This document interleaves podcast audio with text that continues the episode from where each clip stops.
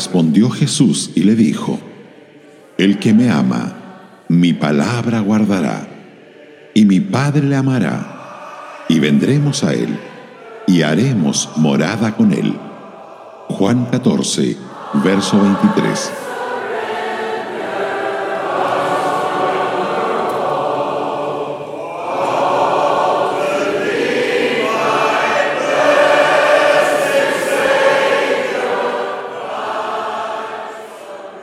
La forma de la frase y el uso del singular enfatizan la responsabilidad que cada discípulo tiene de preguntarse a sí mismo si personalmente ama a Jesús.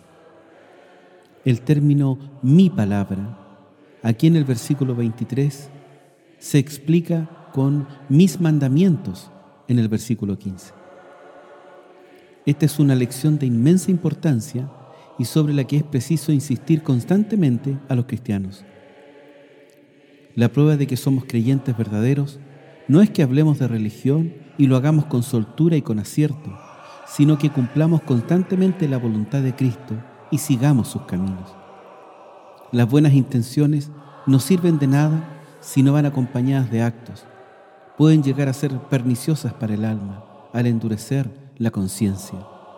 Las ideas pasivas que no se materializan en actos van insensibilizando y paralizando al corazón. La única demostración real de la gracia es vivir rectamente y hacer el bien. Donde quiera que esté el Espíritu Santo, siempre habrá una vida santa.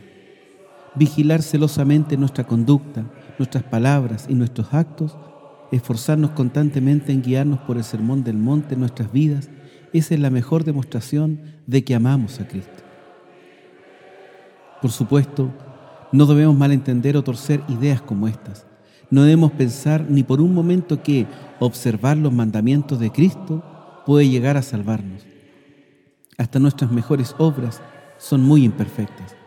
Aún a pesar de que hagamos todo aquello de lo que somos capaces, seguimos siendo siervos débiles e inútiles. Pablo le dice a los Efesios en su carta en el capítulo 2, verso 8, por gracia sois salvos, por medio de la fe, no por obras pero el hecho de que defendamos cierto tipo de verdades no significa que olvidemos otro. La fe en la sangre de Cristo debe ir acompañada siempre de la obediencia a la voluntad de Cristo. Lo que el Maestro juntó, no lo separen sus discípulos.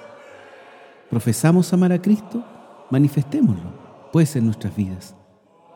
El apóstol que dijo, Señor, tú sabes que te amo, recibió este cometido apacienta mis corderos. Lo que quiere decir, haz algo, sé útil, sigue mi ejemplo. Vemos además que se ofrece un consuelo especial a quienes aman a Cristo y lo demuestran cumpliendo sus mandamientos. En cualquier caso, este parece ser el sentido general de las palabras de nuestro Señor.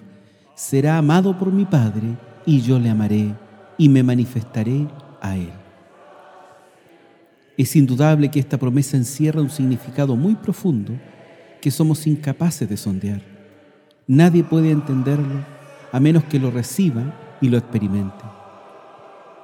Pero no debemos vacilar en creer que una intensa santidad conlleva un intenso consuelo y que nadie disfruta tanto de su fe como aquel que camina junto a Dios, como lo hicieron Enoch y Abraham.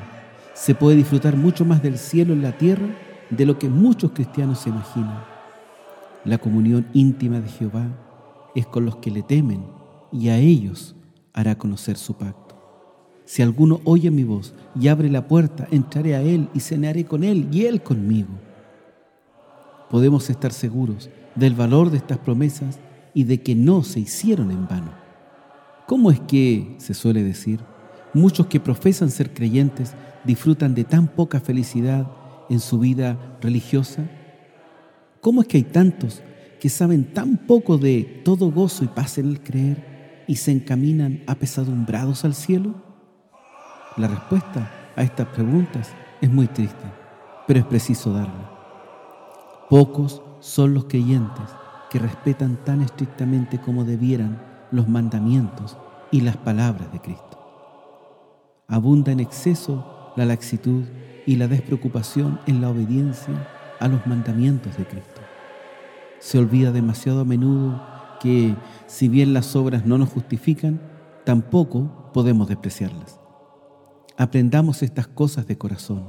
Si queremos ser muy felices, debemos procurar la santidad en toda nuestra manera de vivir.